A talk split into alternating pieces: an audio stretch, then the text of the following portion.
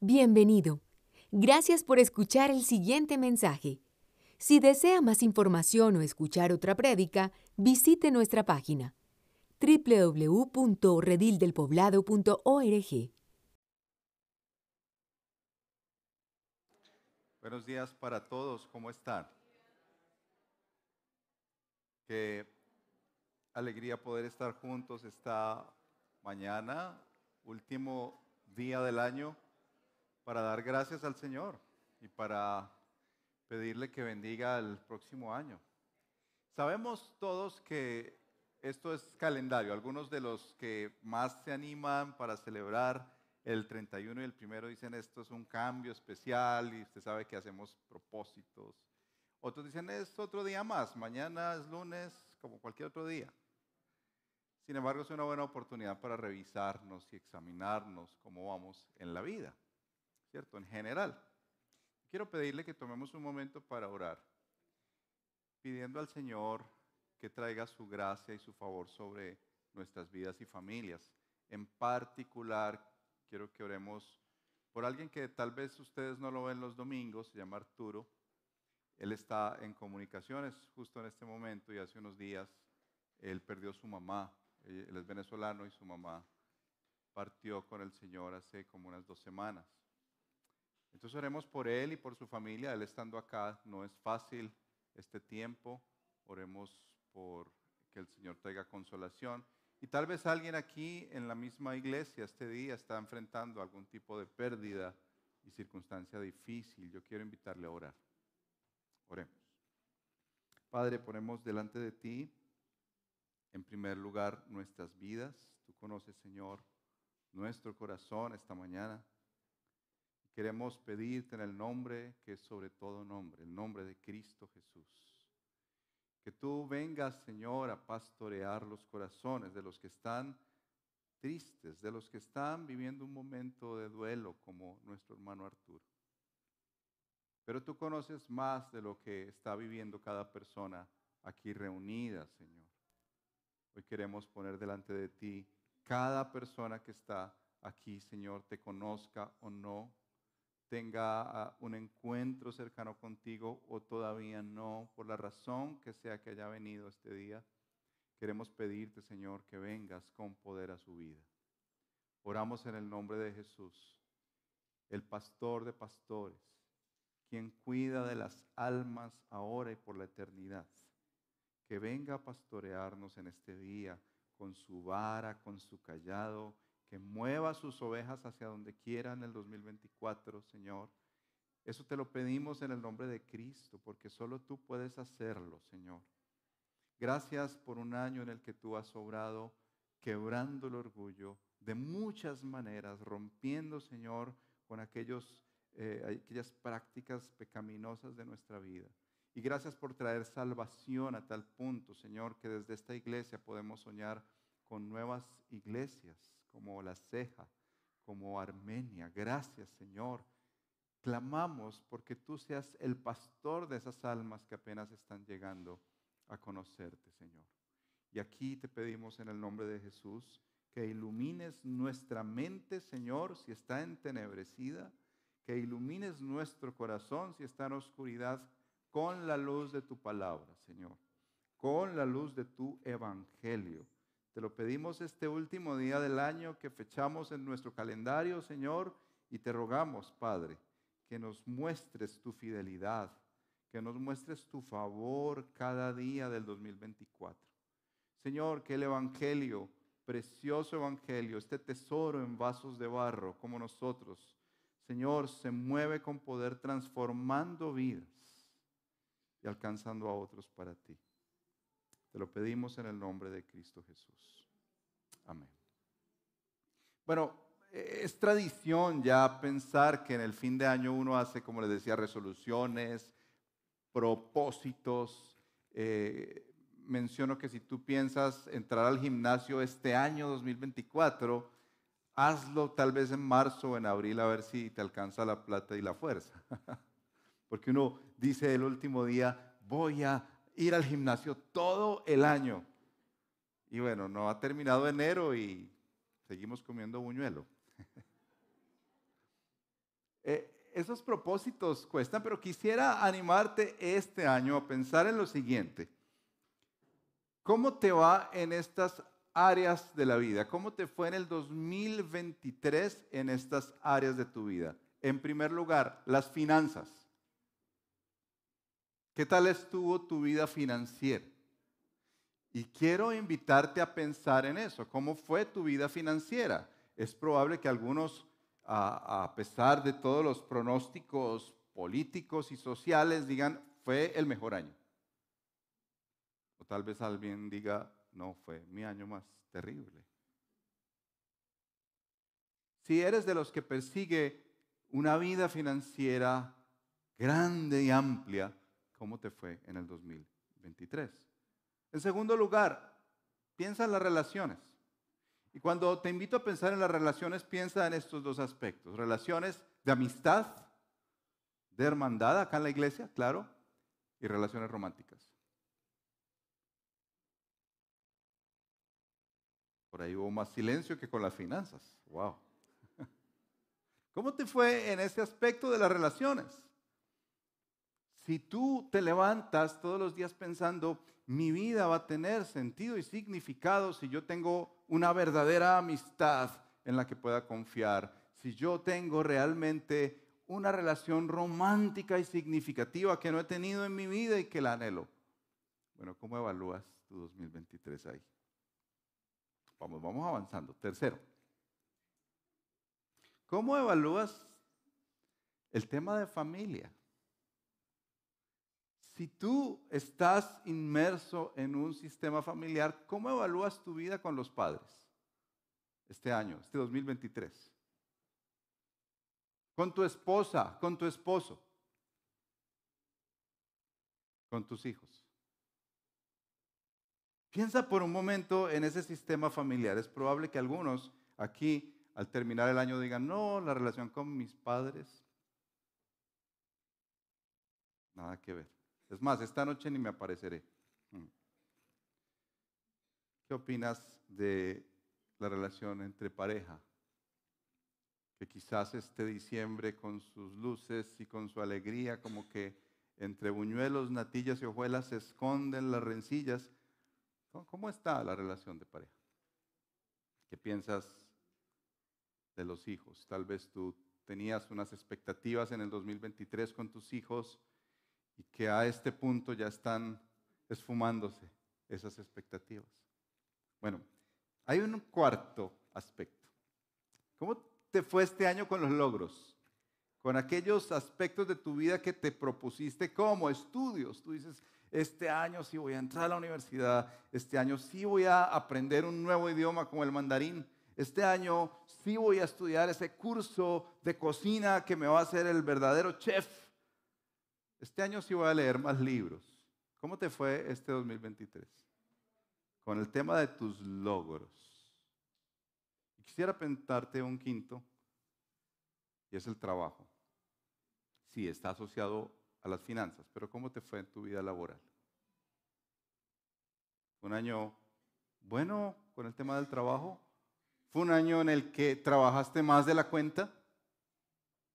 ¿Fue un año en el que viste, a pesar eh, de todos los esfuerzos que hiciste y las hojas de vida que pasaste, aridez allí en el trabajo?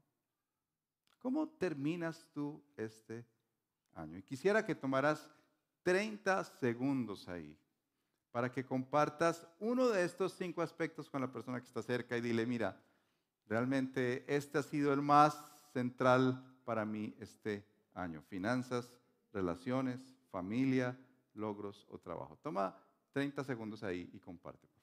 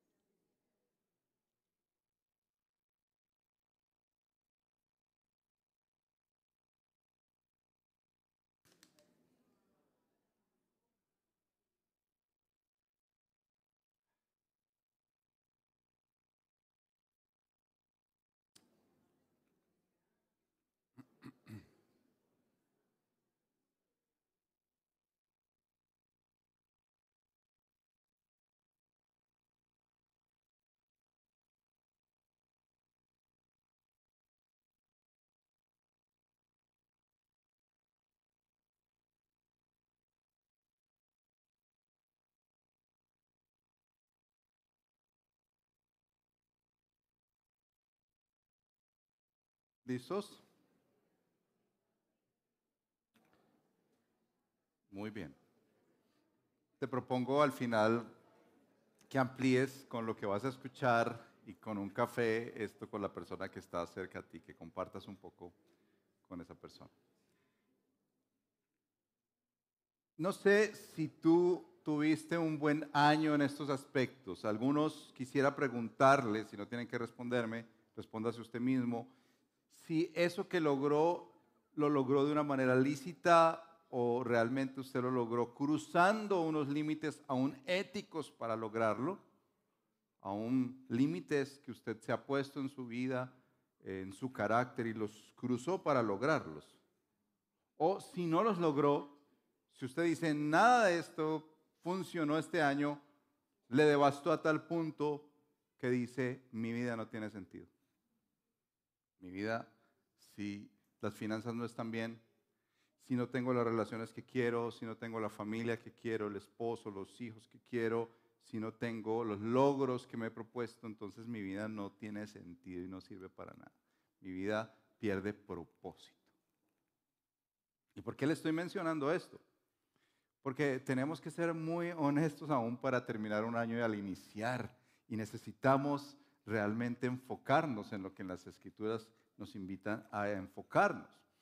Y quisiera invitarle a leer un capítulo de Hechos que viene y calza muy bien con este fin de año.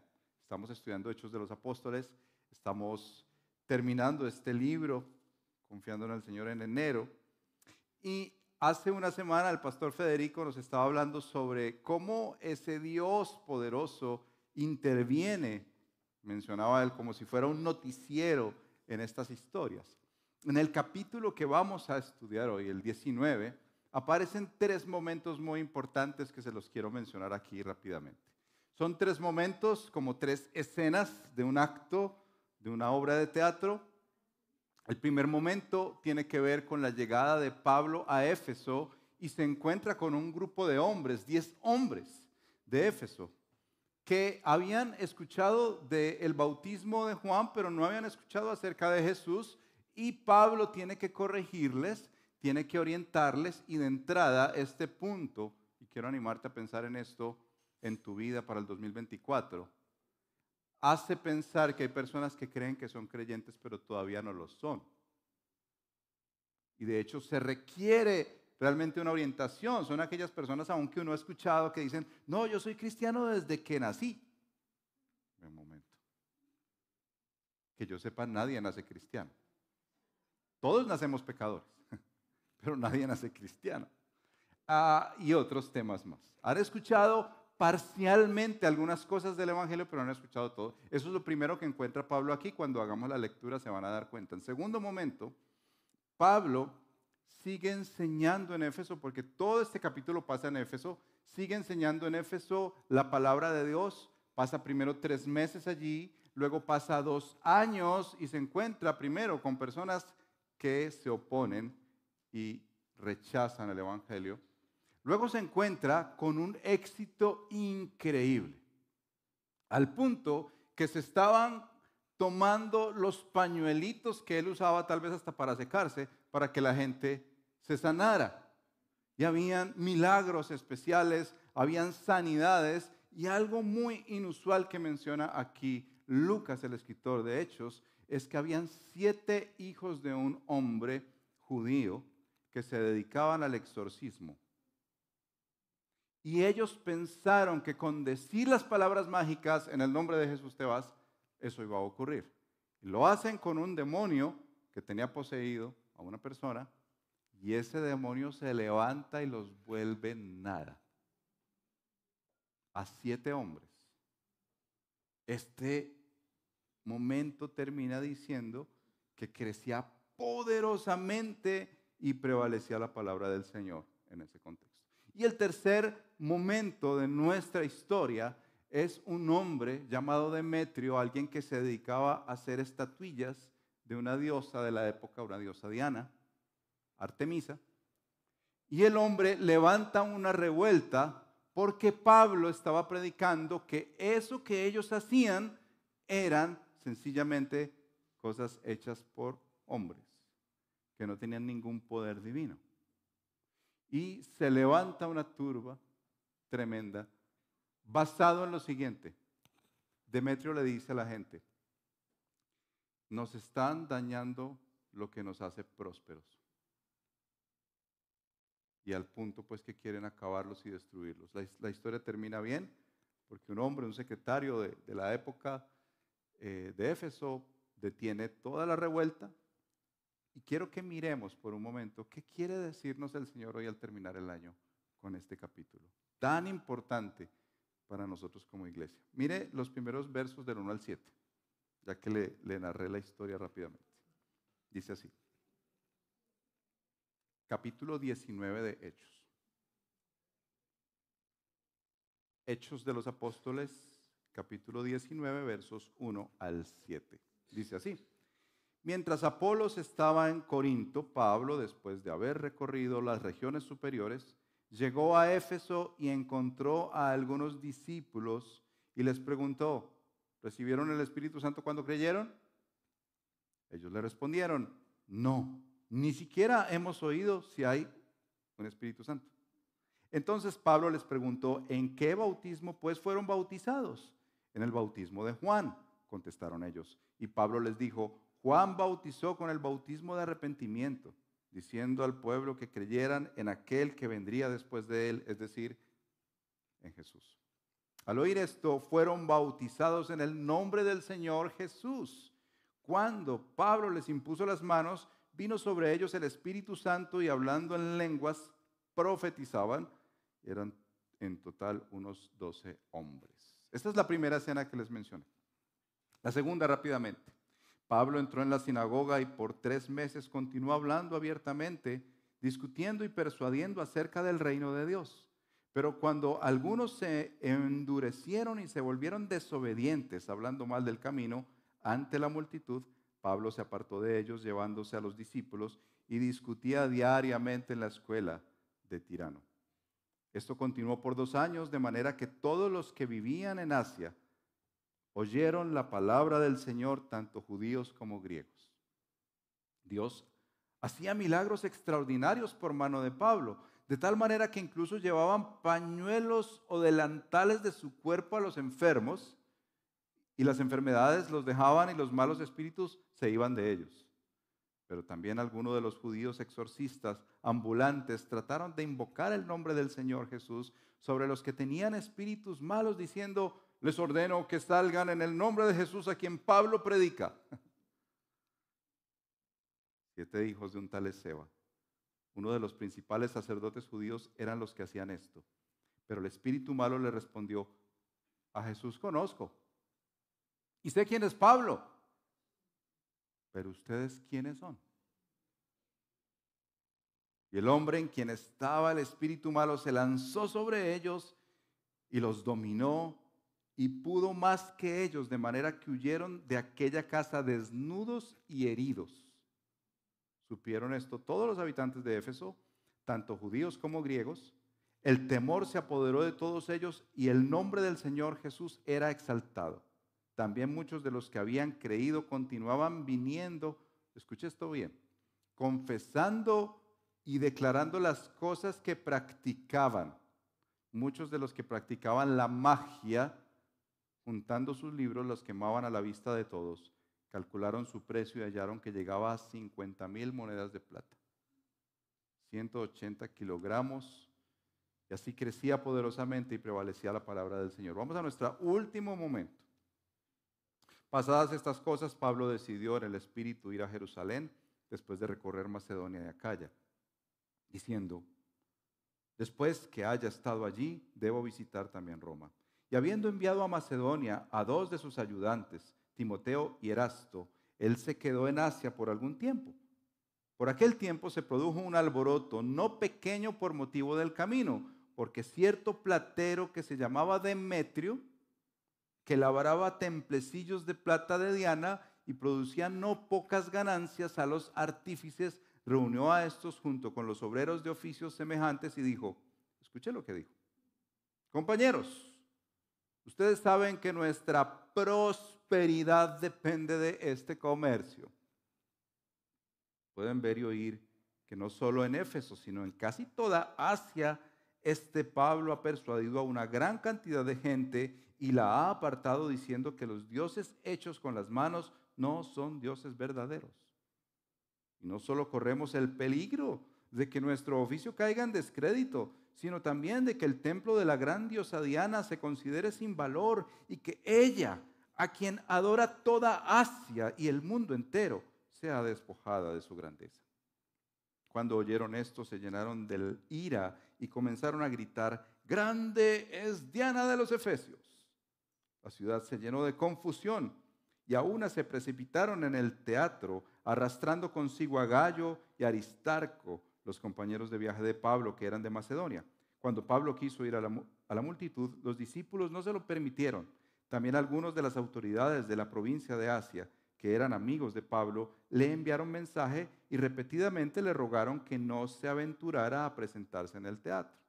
Así que unos gritaban una cosa y otros otra porque había confusión en la asamblea y la mayoría no sabía por qué razón se habían reunido. Algunos de la multitud pensaron que se trataba de Alejandro, pues puesto que los judíos lo habían empujado hacia adelante. Entonces Alejandro, haciendo señal de silencio con la mano, quería hacer su defensa ante la asamblea. Pero cuando se dieron cuenta de que era judío, un clamor se levantó de todos ellos gritando como por dos horas. Eso ni el fútbol, hermanos. Grande es Diana de los Efesios. Entonces el secretario después de calmar a la multitud, dijo, ciudadanos de Éfeso, ¿hay acaso algún hombre que no sepa que la ciudad de los Efesios es, ciudad de los Efesios es guardiana del templo de la gran Diana y de la imagen que descendió del cielo? Puesto que estos hechos son innegables, deben guardar calma y no hacer nada precipitadamente, porque han traído a estos hombres que ni roban templos ni blasfeman a nuestra diosa. Así pues, si Demetrio y los artífices que están con él tienen queja contra alguien, los tribunales están abiertos y los procónsules dispuestos presenten sus acusaciones unos contra otros. Pero si demandan algo más que esto, se decidirá en asamblea legítima. Porque ciertamente corremos peligro de ser acusados de crear problemas en relación con lo acometido, acontecido hoy, ya que no existe causa justificada para esto y por ello no podremos explicar este alboroto. Y habiendo dicho esto, despidió la asamblea. ¿Se dan cuenta esta escena cómo se va escalando en diferentes momentos? Este primer episodio que nos presenta Lucas nos deja ver el crecimiento del Evangelio y nos deja ver cómo va avanzando de una manera especial. Mire, este primer momento que, se menciona aquí de las personas que deben ser redirigidas o reorientadas al Evangelio es clave. Porque el Evangelio salió desde Jerusalén. ¿Recuerdan que Hechos 1.8 dijo, me seréis testigos en Jerusalén? Luego salió en Judea, Samaria y ya estamos tocando lo último de la tierra de aquel entonces. Cuando llegan a Éfeso, ellos llegan a tierras paganas. Miren, Éfeso tenía el templo más grande para Artemisa. La diosa que aquí se menciona, Diana, era en eh, el idioma pues, romano y Artemisa era en el griego. Tenía sus dos nombres. La gente iba, visitaba ese lugar, peregrinaba para conocer el templo y comprar las estatuillas. Sí, como pasa aquí en Colombia en muchos contextos. Sí, ellos dependían de esas estatuillas. Pero lo primero que se encuentra Pablo son diez hombres que se autoproclamaban discípulos, pero todavía no habían conocido el Espíritu Santo. ¿Qué hace Pablo ahí? Quiero que pienses por un momento qué es lo que Pablo toca acá. Dice, les pregunta, ¿recibieron el Espíritu Santo cuando creyeron? Esto es muy importante en nuestra teología hombres y mujeres del rey del poblado. Cuando una persona entrega su vida a Cristo Jesús en arrepentimiento y fe, lo hace porque el Espíritu Santo ya está tocando su vida. Porque el Espíritu Santo ha llegado a su vida. En este momento Pablo confirma Y yo sé que es muy incómodo cuando hemos hablado ahora en el púlpito si tú realmente eres creyente o no. Pablo tiene que confirmar si efectivamente estas personas queridas, bien intencionadas, buenas, amables, juiciosas, entregadas, si realmente, si realmente eran creyentes.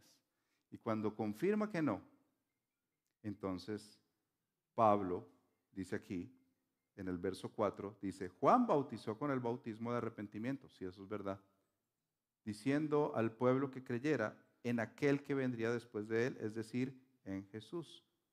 Al oír esto, fueron bautizados en el nombre del Señor Jesús. Y aquí en el primer momento yo quisiera invitarte a pensar en tu propia vida en el 2023. Estamos terminando el año. ¿Tú dirías que tú conoces a Jesús? ¿Tú dirías que genuinamente has tenido un encuentro con Jesús y con su Espíritu Santo?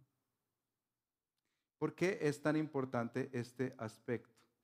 De hecho, hasta el Señor les regaló un pequeño Pentecostés, si viste ahí, que hablaron en lenguas. Y solo para mencionar que la evidencia de la obra del Espíritu Santo que llegó en Jerusalén fue atestiguado por esas lenguas. La evidencia que llegó a Samaria y Judea fue atestiguado por esos otros episodios en que ellos hablaron en lenguas. Y era necesario que un aspecto de lo último de la tierra también evidenciara y experimentara ese Pentecostés que originó la transformación de los hombres y las mujeres como creyentes. ¿Tú dirías que conoces a Jesús? Sé que suena tan trillado. ¿Tú dirías que has tenido un encuentro con el Espíritu Santo? Ahora, ¿por qué te digo esto? Porque te vas a dar cuenta en este capítulo que lo que hace Dios es sobrenatural y es para transformar vidas. El negocio, si lo quieres decir así, de Dios es la transformación de vidas, no la aceptación de doctrinas solamente. No aprender algunos ah, estilos de vida, es la transformación de la vida. Por eso para Pablo era tan importante que ellos tuvieran un encuentro real y completo con la obra de Cristo y su Espíritu Santo. Ese es el primer momento que se nos presentan. Vidas transformadas por la palabra de Cristo, por la obra de Cristo Jesús. Lucas narra cómo crece la palabra y crece la palabra. Y en este segundo momento vemos cómo personas escuchan el Evangelio, personas genuinamente quieren entender de qué se trata el Evangelio. Dos años, dice Pablo, que se la pasó en esa ciudad predicando el Evangelio. Dos años. De hecho, menciona aquí que estuvo en una escuela, una escuela de alguien que tenía como nombre tirano, y ahí estuvo predicando el Evangelio. E, este segundo momento nos deja ver un éxito ministerial de Pablo. Fuerte un éxito ministerial. Pablo predica el Evangelio y entonces vienen estos milagros extraordinarios que el Señor muestra que se hicieron, como dice aquí, por mano de Pablo. Mira ese verso, por favor, el verso 11 nuevamente. Porque el tema de los milagros es importante acá como evidencia de la obra del Señor. Dice, Dios hacía milagros extraordinarios. ¿Quién hacía los milagros? Muy bien. ¿Por mano de quién? Muy bien. Eso es muy importante. Dios es el único que puede llevarse la gloria y hacer milagros como los que pasaban acá. Si hoy en día pasan milagros así, yo puedo creer que sí, pero ¿quién los hace? Dios. Nunca olvides esa verdad. Y entra un momento muy fuerte en este pasaje, como es el momento en que se toca el reino de las tinieblas de una manera clara y evidente. ¿Te diste cuenta de lo que pasa aquí? Yo diría, nadie puede tomar a la ligera la batalla espiritual. Menos en contextos como Medellín, como Antioquia, como Colombia. Nosotros, aunque se nos haya traído el catolicismo, nosotros no tenemos una base de fe. Nosotros tenemos una mezcla entre el animismo, una mezcla entre la nueva era, entre algo de religión, una mezcla de muchas cosas. Como alguien dijo, raspe un cristiano y va a encontrarse un católico. Raspe un católico y encuentra un animista. Porque somos una mezcolanza, somos una mezcla.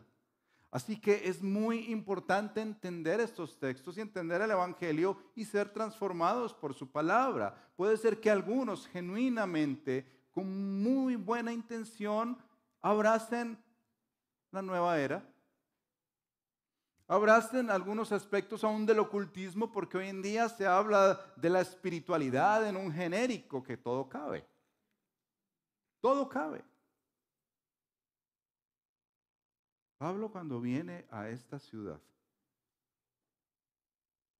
se dedica a predicar que eso que ellos están haciendo como las estatuillas, eso no es Dios. Eso está en las palabras de Demetrio, si usted pudo leer, ¿cierto?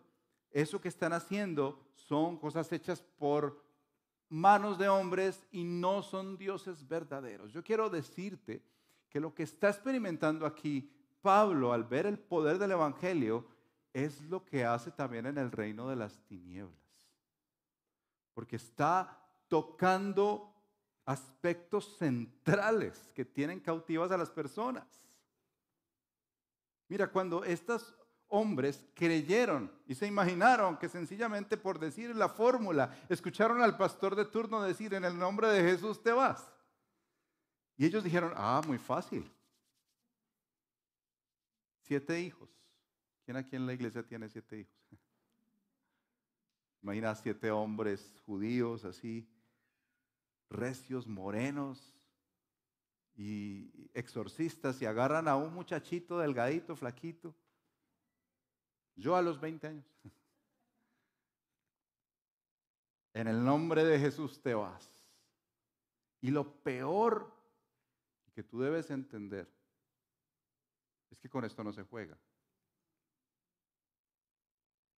Porque estos muchachos pensaban que eran fórmulas o maneras de hacer las cosas, pero ahí no había un conocimiento de Jesús. Entonces Lucas quiere desnudar aquí que de verdad nosotros no podemos jugar a ser cristianos, no podemos jugar a la religión. Ellos estaban jugando a la religión diciendo en el nombre de Jesús te vas y lo que les dice este demonio Qué fuerza. O sea, lo que dice Demetrio, lo que dice este demonio es terrible en este pasaje. Yo conozco a Pablo, a Jesús conozco. ¿Ustedes quiénes son? ¿Usted se imagina que usted fuera a una celebración de 31 de diciembre y que por alguna extraña razón algo raro se manifestara Usted queriendo hacer una reunioncita para dar gracias por el año. Y que usted supiera sencillamente decir, en el nombre de Jesús te vas, y que eso te dijera, a Jesús conozco, pero tú quién eres.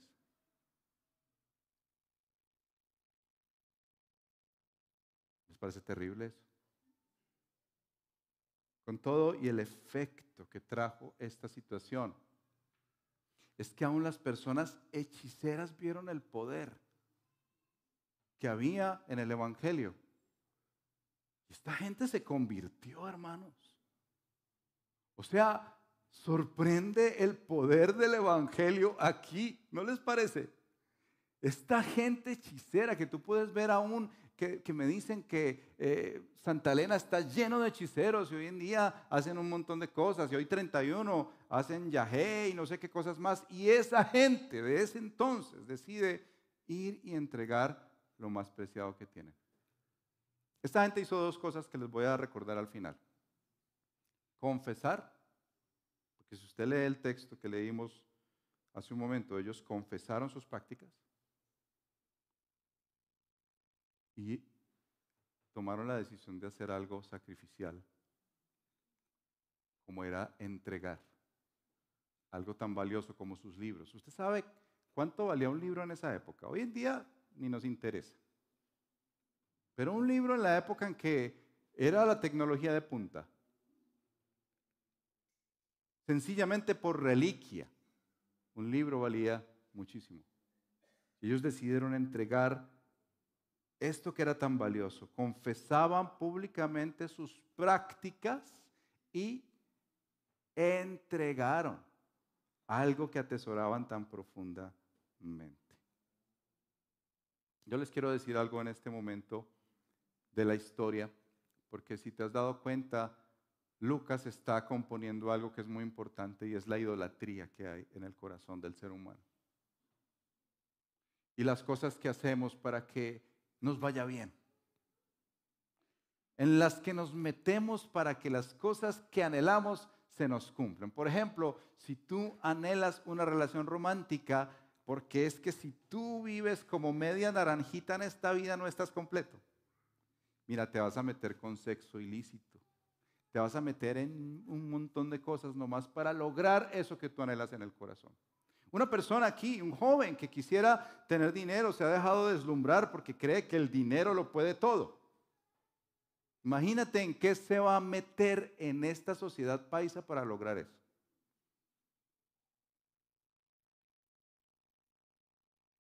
Y así sucesivamente. Madres que quieren unos hijos perfectos. ¿Qué van a hacer esas madres para lograr que sus hijos sean perfectos? Les van a aislar por completo de la sociedad. Porque sus hijos son realmente lo que más atesoran en su vida. Y sin eso no hay sentido y propósito en la vida. El marido. El marido que tú anhelas, ¿qué has hecho tu mujer para que ese marido cambie, mejor dicho? Hasta pedirías subir de rodillas al monte más alto con corosos en las rodillas. Y lo harías. Pero el examen de este 2023 es si esto que tú anhelas, eres tan honesto y honesta de decir, eso está en el centro de mi corazón.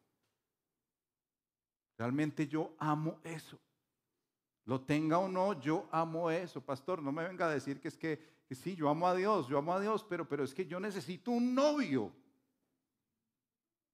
No puedo terminar el 2023 sin novio. Salga corriendo, pues. Pero suena chistoso. Pero usted no se imagina cuántas mujeres realmente ofrecen su cuerpo por una relación.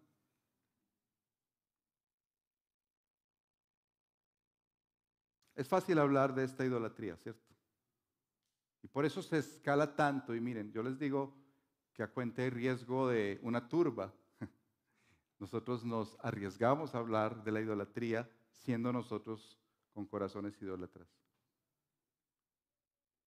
Pero miren lo que hizo al final del capítulo el tocar esas realidades tan centrales de la vida en una sociedad. Se escaló al punto que movieron una turba gigante. Fíjate lo que dice Demetrio, es que nosotros, e, esa es nuestra prosperidad, por favor, no me diga que no, esa es mi prosperidad. ¿Cómo me va a decir que e, estas estatuitas inofensivas y tiernas que nos dan nuestro pancito diario están mal? No me digas eso, por favor.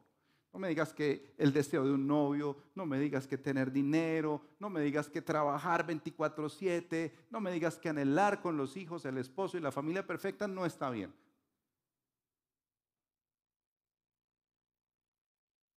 Eso se escala mucho. Como diría un pastor muy querido que murió ya hace poco tiempo, los ídolos son inofensivos, es verdad, no tienen poder, per se, pero el poder se lo otorgamos nosotros y Satanás se aprovecha. Tú le das el poder a decir que tu hijo es lo más importante en tu vida y sin ese hijo pierde significado absoluto tu ser, le estás dando ese poder a ese hijo y el enemigo se aprovecha. ¿Y por qué menciono esto? Porque para nosotros que venimos al redil, que somos creyentes, hablar de idolatría sería como, ah, pero pastor, yo, yo, quité mis imágenes el día que conocí al Señor. Pero la idolatría está en lo profundo del corazón, en el profundo deseo del corazón. Mientras que el Evangelio crece en este pasaje, podemos ver que la oposición espiritual crece. ¿Te diste cuenta ahí?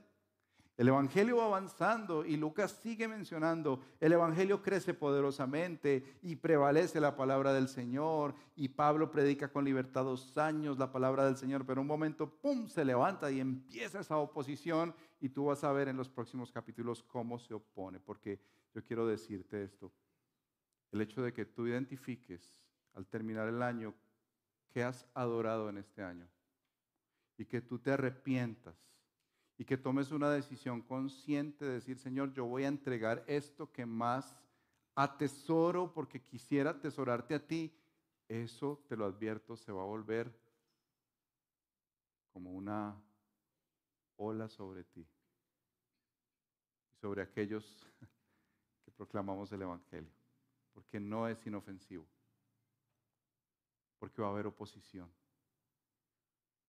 que se va a levantar en contra. La idolatría es un negocio.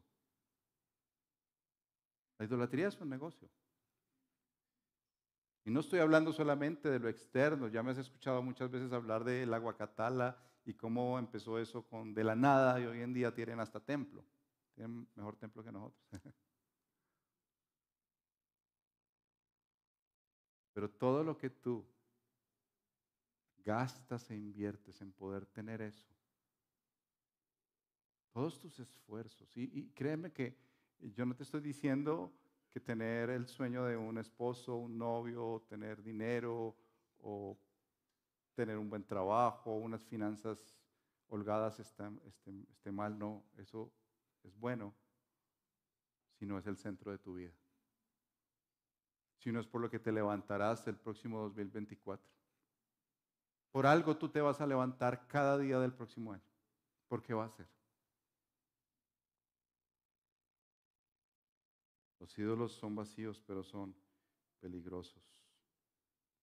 ¿Cómo vamos a iniciar este 2024 bien?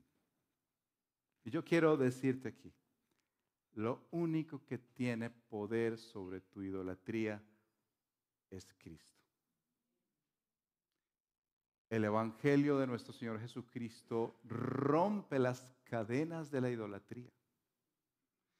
El Evangelio de Cristo transforma tu vida a tal punto que esto que te tenía tan atrapado y arrodillado, sí, la pornografía, sí, una adicción profunda, el poder del Evangelio puede romperlo. Mire, eso parece cadenas de papel cuando viene el poder de Cristo sobre tu vida y sobre mi vida. Y rompe de tal manera que eso ya no te va a dominar. Puede venir la tentación. Puede venir esa acechanza y esa influencia, pero sabes que ya no tiene poder sobre ti. Ya no tiene poder sobre ti. Si tú realmente has conocido a Cristo Jesús como tu Señor y tu Salvador, te has rendido a Él, no si has venido a una iglesia o amas a los pastores, no, no, no. Si has rendido tu vida a Cristo Jesús, aquel que nació en Belén de Judea, aquel que creció y murió en la cruz del Calvario. Aquel que resucitó al tercer día y que está sentado en la diestra del Padre, que es santo, santo, santo, como cantábamos hoy, y que prometió que va a regresar a que finalmente ni el pecado, ni la muerte, ni la enfermedad te van a dominar por completo. Si tú de verdad reconoces esto, yo quiero decirte que eso tiene poder. Si tú con tu corazón te entregas a Él, más que sencillamente algo externo. Yo te puedo decir que el 2024 será un año diferente. Tal vez las cosas que anhelas y escribes como propósitos no se cumplan, nada. Yo dejé de hacer eso hace muchos años, les confieso, porque escribía todos esos propósitos y al final del año decían, no, no, no, no, no, no, no, para nada. Por cierto, no sirve salir con maletas alrededor de... No, no, no sirve.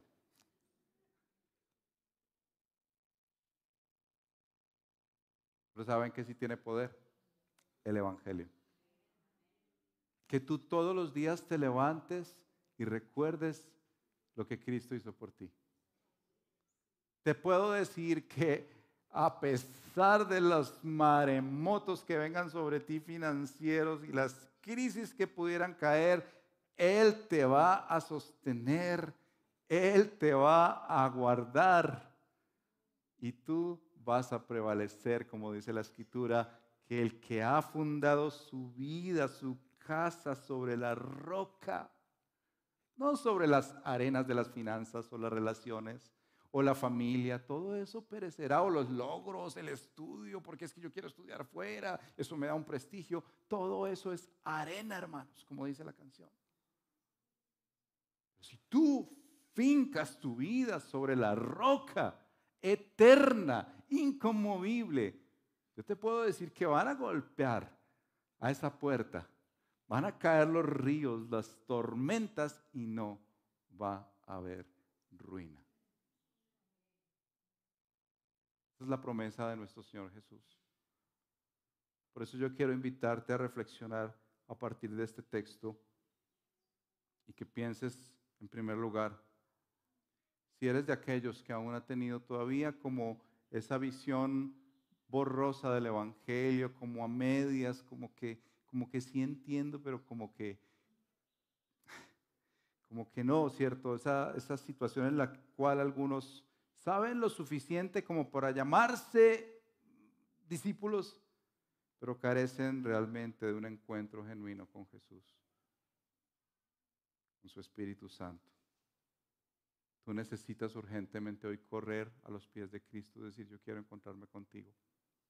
Ven Espíritu Santo transforma este corazón religioso. Pero aquí en el texto también se nos habla de los duros de corazón. Aquellos que aunque escucharon el Evangelio, se endurecieron y se volvieron desobedientes y hasta hablaron mal de los cristianos. Yo quiero exhortarte a ti en esta hora, en el nombre de Jesús, que entregues tu vida a Cristo, que Él haga de ti un corazón tierno, un corazón no duro, sino un corazón tierno, amable para recibir el Evangelio, dispuesto a obedecer su palabra. Es verdad, aquí tal vez hay algunos que han tenido, esperemos que no en este momento, encuentros con las tinieblas, que han pensado que la nueva era meditación trascendental, brujería, magia, les va a dar lo que anhelan. Quiero decirles que el Señor es quien puede echar fuera a Satanás y nadie más. Si tú has estado coqueteando con eso, en el nombre de Jesús yo te digo, él es el que tiene el poder para desarmar a ese hombre fuerte. Nadie más. Para que seas libre y puedas confesar con libertad.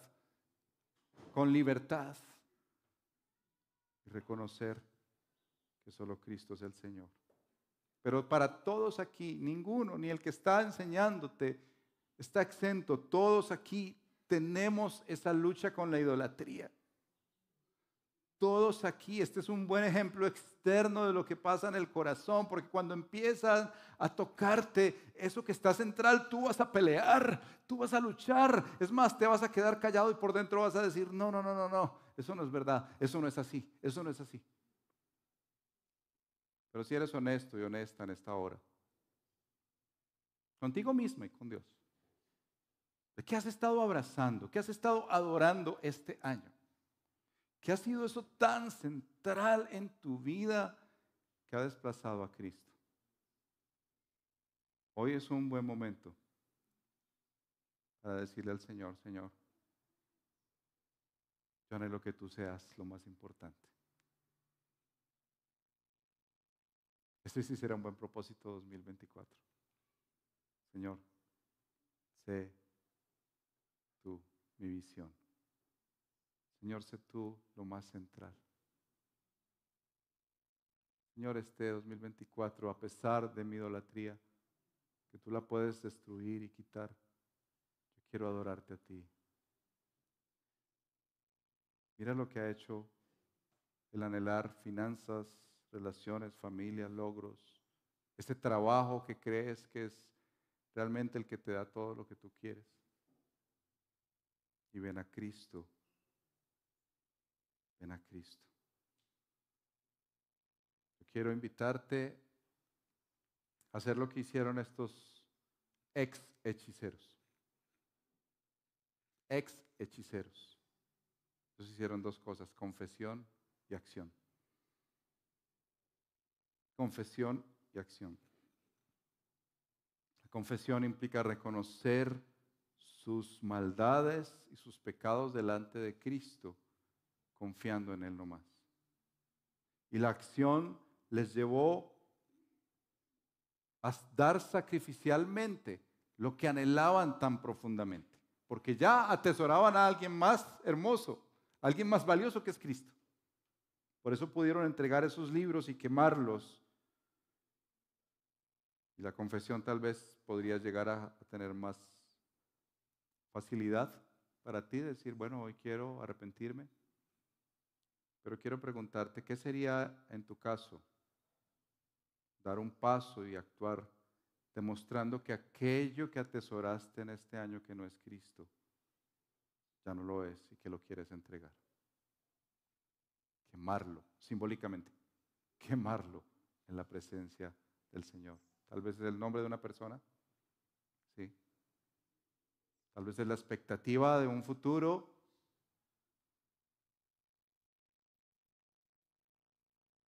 Una relación.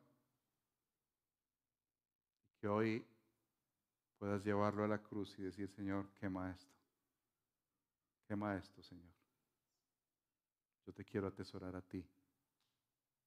Más que aquello llena la línea en blanco que he amado este año. Cierra tus ojos y toma un momento para reflexionar. Vamos a tomar la cena juntos. La última cena del 2023.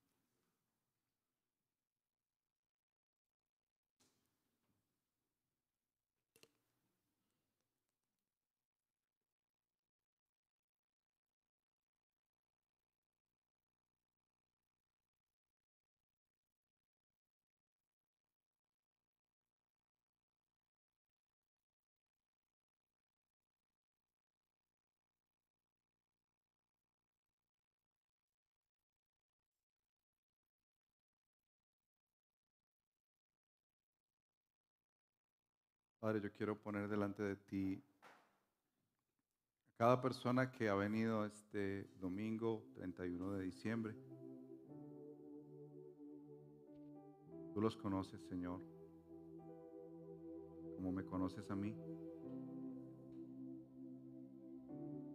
Más, Señor, tú sabes, aún antes de que te confesemos, que ha hecho esa idolatría este año en nuestras vidas nos hemos postrado ante ese Dios que llamamos dinero. Como relaciones románticas han dañado tantos días, tiempo, Señor. La anhelo de una amistad tan cercana y profunda.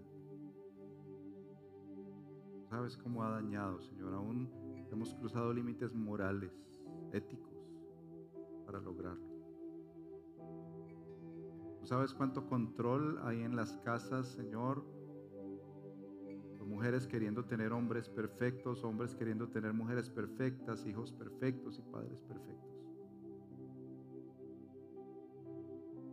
¿Sabes cuánto daño hay allí, Señor?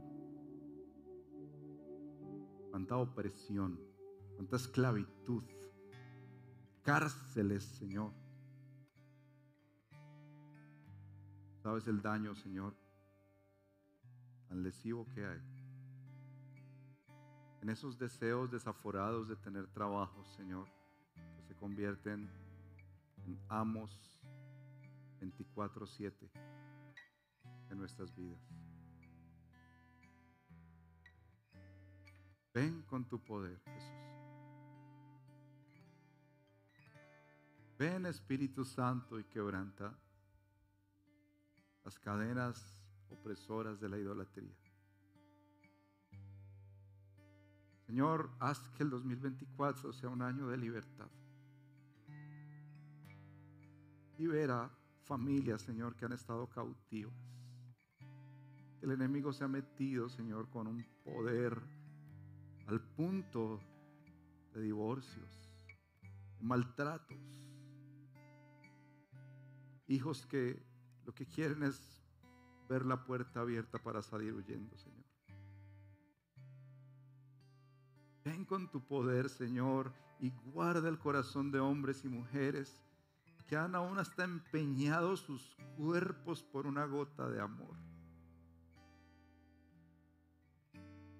Ven con tu poder, Señor, y muestra que la manera ilícita de hacer finanzas, Señor, no te agrada y que va a dejar cada vez más preso y preso a esta persona, Señor. Muéstranos, Señor, que el trabajo tú lo das. Seis días trabajaremos y uno lo dedicaremos a ti exclusivamente, Señor. Trae libertad a tu pueblo, Señor. Trae libertad a tu pueblo en el nombre de Jesús. Este 2024 la oración más fuerte sea, Señor, conocerte a ti y vivir andar en la libertad con la que tú, Cristo, nos has hecho libres, Señor. La libertad en el nombre de Jesús. Llamamos esto para nuestra amada iglesia, Señor. Para nuestras familias. Para cada individuo de esta iglesia en el nombre de Cristo.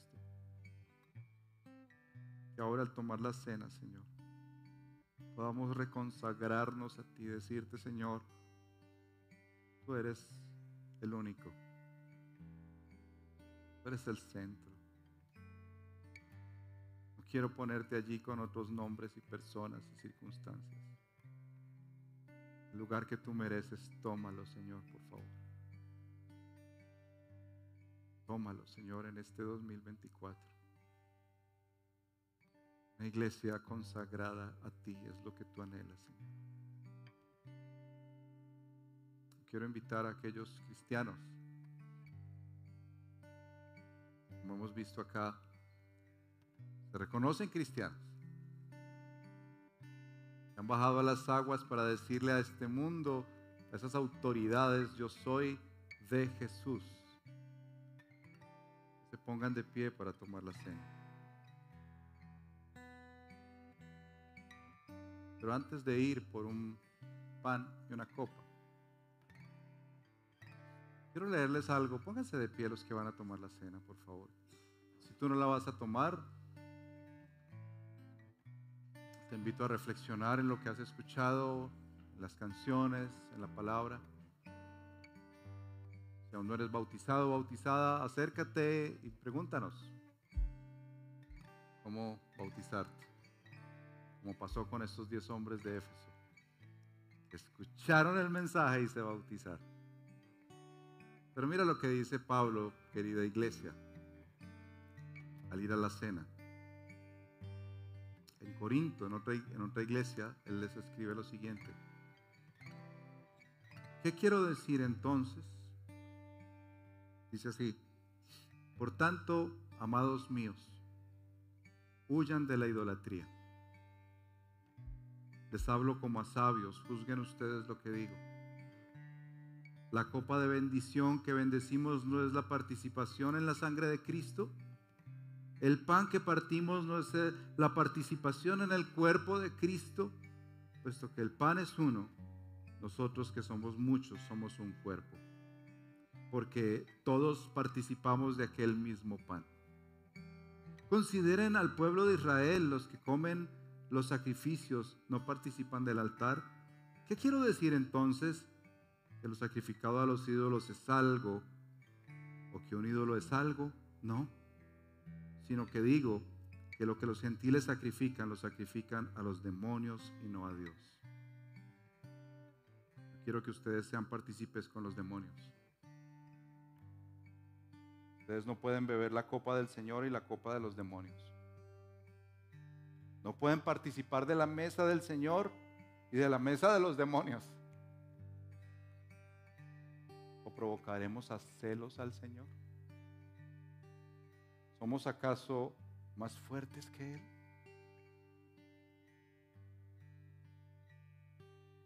Ven con reverencia a tomar el pan y la copa. Cuando tomes ese pan y esa copa, recuerda, el Señor es celoso. Él no quiere que tomes ese pan y esa copa todavía con un corazón idólatra que, que ama más profundamente otra cosa que al Señor. Ven por ese pan y por esa copa. Porque aún ese mismo Dios que envió a su Hijo tiene poder para liberarte. Así que ven, siendo Señor, quiero que tú seas el centro de mi vida. Yo anhelo esto. Sabemos que nuestras fuerzas no es posible. Por eso ven y pide su fuerza, implórale, ruégale. No te acerques si tu corazón todavía está tan atrapado que dices, yo amo más esto que a mi Señor. Esperamos que este mensaje haya sido de edificación para su vida. Si desea más información sobre nuestra comunidad, visítenos en nuestra página www.redildelpoblado.org.